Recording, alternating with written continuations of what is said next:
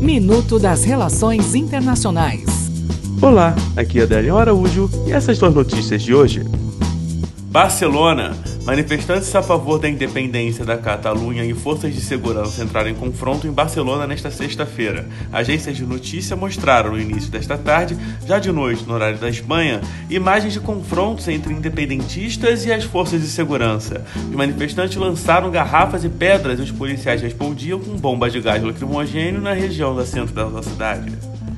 Bolívia. Os bolivianos comparecerão às urnas neste domingo para eleições que estão sendo consideradas as mais disputadas da história, nas quais Evo Morales, favorito para um quarto mandato, enfrentará o centrista Carlos Mesa, único adversário capaz de forçar o segundo turno.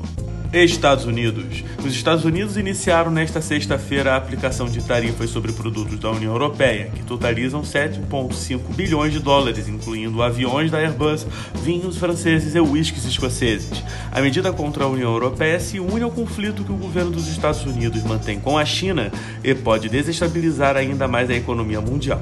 Na mira de Washington estão aviões civis da Grã-Bretanha, França, Alemanha e Espanha, países associados na Airbus, que agora custarão 10% a mais quando importados pelos Estados Unidos. Até o próximo minuto.